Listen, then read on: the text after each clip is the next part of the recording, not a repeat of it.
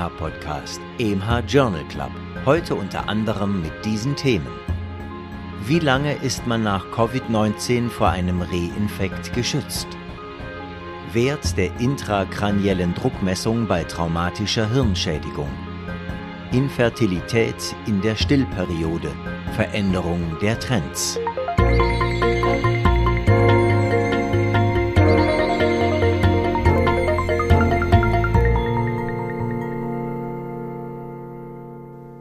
Liebe Hörerinnen, liebe Hör, hallo und herzlich willkommen zu dieser Folge des EMH Journal Club. Schön, dass Sie uns wieder zuhören. Moderiert wird dieser Podcast von mir, ich bin Nadja Petschinska. Autor und Kommentator der Studienzusammenfassungen ist Professor Dr. Reto Krapf, der Sprecher der Studien Facts ist Christian Heller.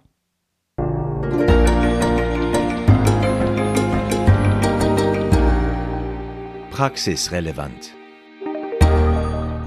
Wie lange ist man nach Covid-19 vor einem Reinfekt geschützt? Die Kontrolle der SARS-CoV-2-Pandemie wird durch das Auftreten neuer Varianten erschwert, im Moment vor allem durch die überhandnehmende Delta-Variante. Individuen nach durchgemachter Covid-19-Erkrankung sollten aber längerfristig vor einem Reinfekt geschützt sein, denn die neutralisierenden Antikörper und die Memory B-Zellen, spezifisch für die Rezeptorbindungsdomäne, bleiben anscheinend mindestens zwölf Monate danach stabil hoch. Noch besser, wenn sich diese Individuen einmal impfen lassen. mRNA-Impfstoff. Die humorale und zelluläre Immunität werden enorm verstärkt, deutlich über die Aktivität, die Covid-19-naive Individuen nach zwei Impfungen erreichen können.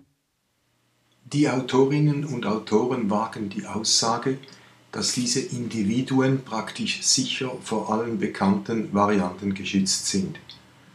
Gute Nachrichten.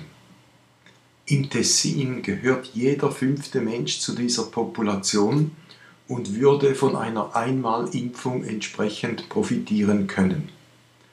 Der Verlauf der Schutzwirkung und deren Breite, also inklusive die neueren Varianten, nach zwei Impfungen und ohne vorangegangene Covid-19-Erkrankung sind immer noch im Detail nicht geklärt.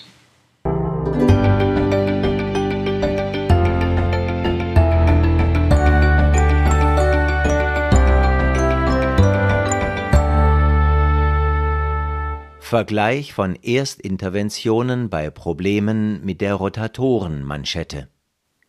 Neu, relativ akut, aber spontan auftretende subakromiale Schulterschmerzen sollen 1% aller Erwachsenen über 45 Jahre betreffen und bei dieser Population für mehr als 2% aller Konsultationen in der Allgemeinpraxis verantwortlich sein.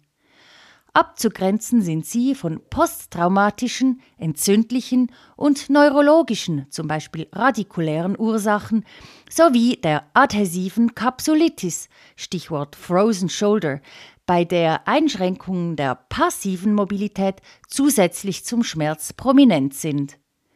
Die Guidelines der British Elbow and Shoulder Society BESS können in der Praxis eine große Hilfe sein. In einer prospektiven, kontrollierten, multizentrischen Studie GRASP bei Personen mit subakromialen Schmerzen war eine überwachte, progredient intensive Physiotherapie generellen Ratschlägen zum Alltagsverhalten nicht überlegen. Die subakromialen Glukokortikoid-Injektionen ergaben einen leichten Nutzen innerhalb der ersten acht Wochen – der aber später, namentlich nach zwölf Monaten, nicht mehr nachweisbar war. Der Spontanverlauf dieses Syndroms ist also grundsätzlich gut, zentral ist aber die initial korrekte, nicht immer einfache klinische Diagnose.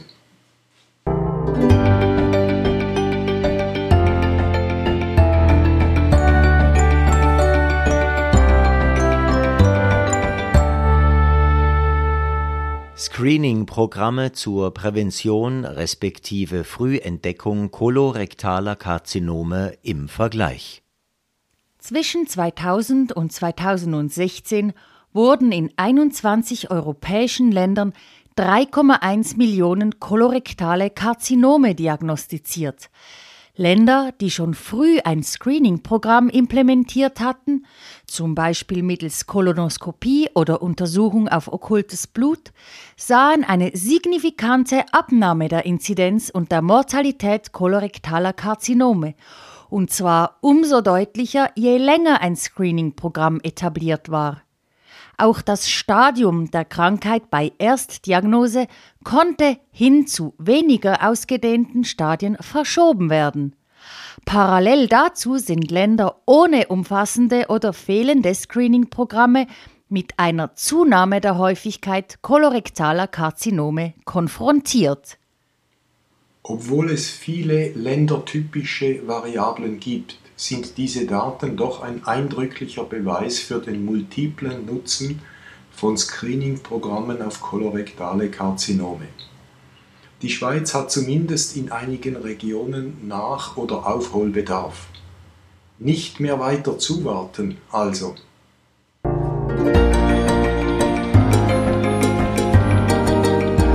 Für Ärztinnen und Ärzte am Spital. Wert der intrakraniellen Druckmessung bei traumatischer Hirnschädigung. Der Gebrauch intrakranieller Druckmessungen nach traumatischen Hirnverletzungen variiert weltweit enorm. Dabei spielen vor allem die unklare Datenlage für den Nutzen und allenfalls Ressourcenprobleme eine Rolle. In einer großen Beobachtungsstudie wurden knapp 2400 Patientinnen und Patienten in zwei vergleichbar große Gruppen aufgeteilt, eine mit und eine ohne intrakranielle Druckmessung. Die Mortalität nach sechs Monaten war in der Gruppe mit Druckmessung hochsignifikant tiefer, 34 versus 49 Prozent, p kleiner 0,001, obwohl die initiale Beurteilung des Ausmaßes der Hirnschädigung bei der Gruppe mit Druckmessung durchschnittlich schwerwiegender ausfiel. Diese Daten sind quantitativ sehr eindrücklich, wenn auch eine Beobachtungsstudie per se keinen kausalen Zusammenhang zwischen Intervention und Verlauf etablieren und nicht zu einer Empfehlung der besten Interventionsstrategie führen kann.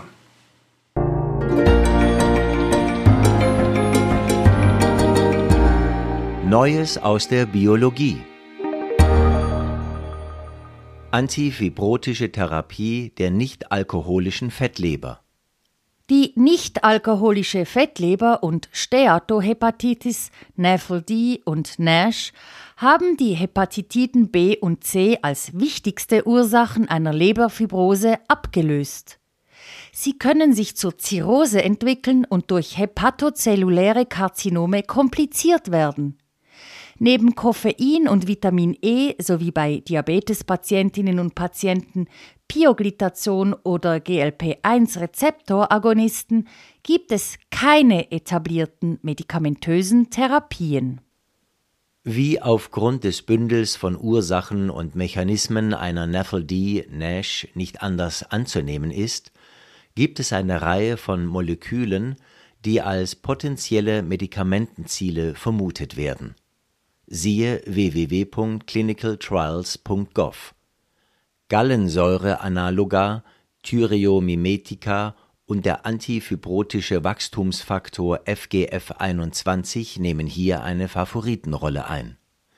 Letzterer wurde als Fusionsprotein FGF21 gebunden an die konstante Region Fc eines IgG-Antikörpers Efruxifermin bei Patientinnen und Patienten mit Fettleber und diversen Ausprägungen der Leberfibrose, sogenannte Stadien F1 bis F3, geprüft. Bei ziemlich guter Toleranz betrug die Reduktion des Leberfettes mindestens mehr als 30 Prozent. Dies sind sehr hoffnungsvolle Resultate. Wichtig zu evaluieren bleibt aber, ob auch die Fibrosestadien verbessert werden und somit das Risiko der Zirrhose oder Leberzellkarzinomentwicklung reduziert wird. Hören Sie für die Fibrosestadien das Wussten Sie in dieser Episode.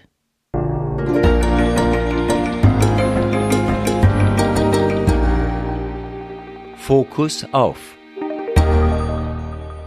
Heute wollen wir den Fokus auf Lipoprotein A richten. Lipoprotein A ist ein zirkulierendes LDL-ähnliches Lipoprotein, das Apolipoprotein B enthält. Erhöhte Werte sind unabhängige Risiko- und Progressionsfaktoren für Arteriosklerose und die verkalkende Aortenstenose. 20 Prozent der Bevölkerung haben erhöhte Werte, über 125 Nanomol pro Liter. Lipoprotein A wird von den konventionellen Lipid-Assays nicht erfasst und muss separat analysiert werden. Seine atherogenen und proinflammatorischen Effekte werden oxidierten, mit dem Apolipoprotein B assoziierten Phospholipiden angelastet PCSK9-Antikörper senken Lipoprotein A, sind aber in dieser Indikation nicht zugelassen, sofern die Zielwerte für LDL erreichbar sind. Neuere Therapien sind Antisens-Oligonukleotide gegen die Lipoprotein A mRNA und interferierende RNA-Moleküle Große klinische Studien sind dazu im Gang.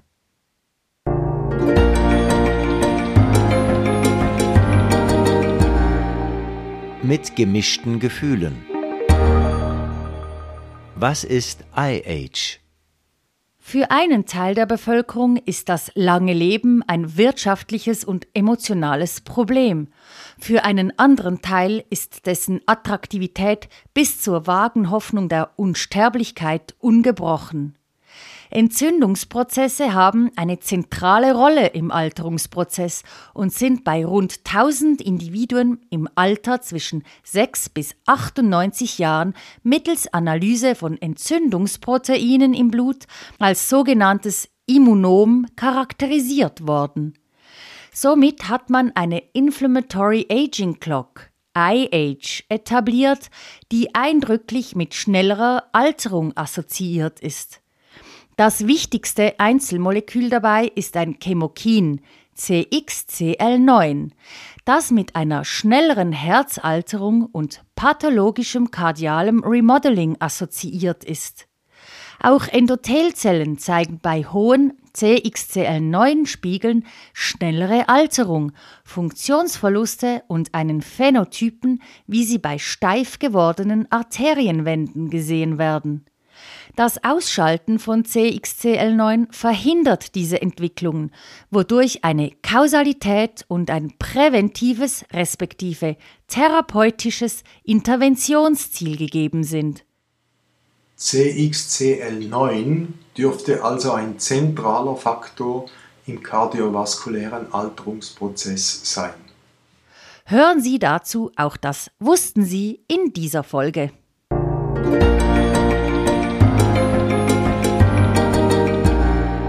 Das hat uns nicht gefreut. Hat das Kind einen Fremdkörper aspiriert oder nicht? Es gibt eine Reihe von klinischen Prädiktionsmodellen, die die Wahrscheinlichkeit, dass ein Kind einen Fremdkörper in die Trachea aspiriert hat, voraussagen und damit die Indikation zur Bronchoskopie stellen wollen. Leider können sie aber gemäß einer neuen Meta-Analyse diesem Anspruch in keiner Weise genügen. Bessere Modelle und, für den Moment, im Zweifelsfalle eine bronchoskopische Klärung sind also das, was wir tun oder worauf wir hoffen müssen.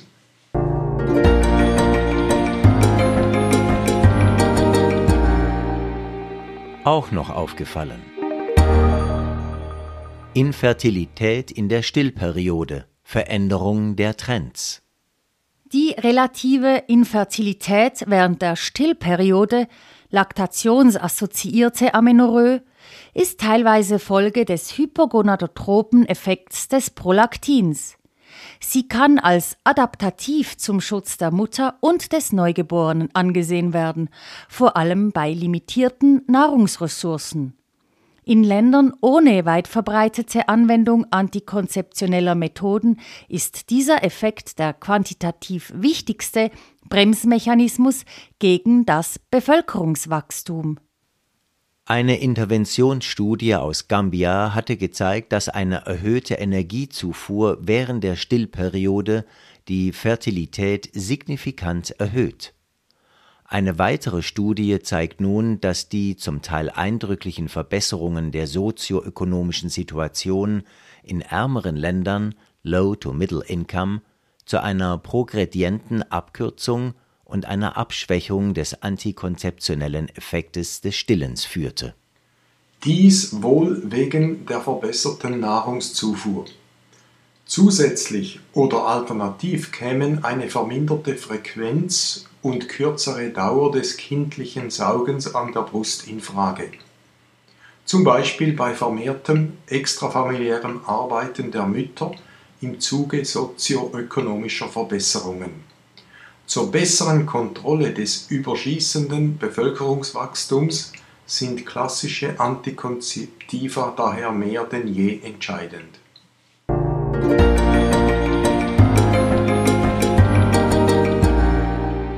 Wussten Sie? Was ist CXCL9?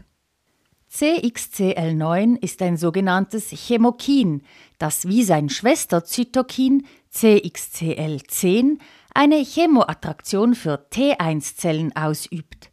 Es kann durch Fibroblasten oder myeloide interstitielle Zellen, zum Beispiel bei Blutdrucksteigerung, gebildet werden. Es bindet sich an einen T1-Zellrezeptor CXCR3. Dadurch kann es zum Andocken von T-Zellen an Endothelzellen und nachfolgender Extravasation mit einer interstitiellen Entzündung kommen, Myokard-Gefäßwände. LFA1 ist ein Integrin, das nach Stimulierung des CXCR3 eine Konformationsänderung eingeht und sich dann an ein sogenanntes Adhäsionsmolekül ICAM1 auf Endothelzellen bindet.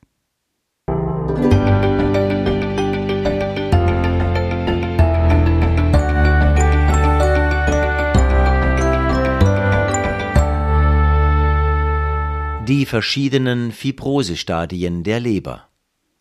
Wissen Sie, wie die verschiedenen Fibrosestadien definiert sind? Hier die Einteilung. F0 keine Fibrose, keine Faservermehrung. F1 geringgradige Fibrose, portale Faservermehrung, keine Septen. F2 mittelgradige Fibrose, inkomplette oder komplette portoportale Fasersepten. F3 hochgradige Fibrose, septenbildende Faservermehrung mit Architekturzerstörung. F4 Zirrhose, wahrscheinlicher oder definitiver cirrhotischer Leberumbau.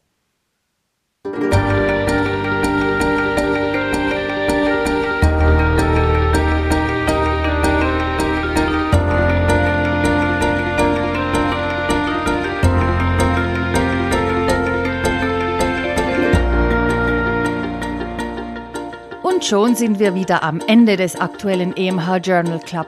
Schön, dass Sie uns zugehört haben. Wenn Ihnen unser Podcast gefällt, dann abonnieren Sie ihn, damit Sie auch keine Folge verpassen. Sie finden den Podcast unter EMH Journal Club überall dort, wo es Podcasts gibt. Haben Sie Lob, Kritik oder Änderungsvorschläge für unseren Podcast? Dann schreiben Sie uns auf podcast.emh.ch. Wir freuen uns, von Ihnen zu hören.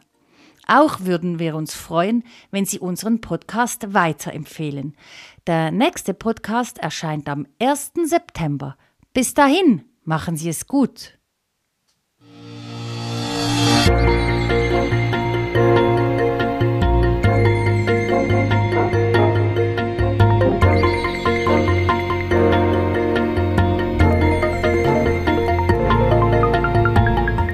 hörten EMH Podcast, EMH Journal Club.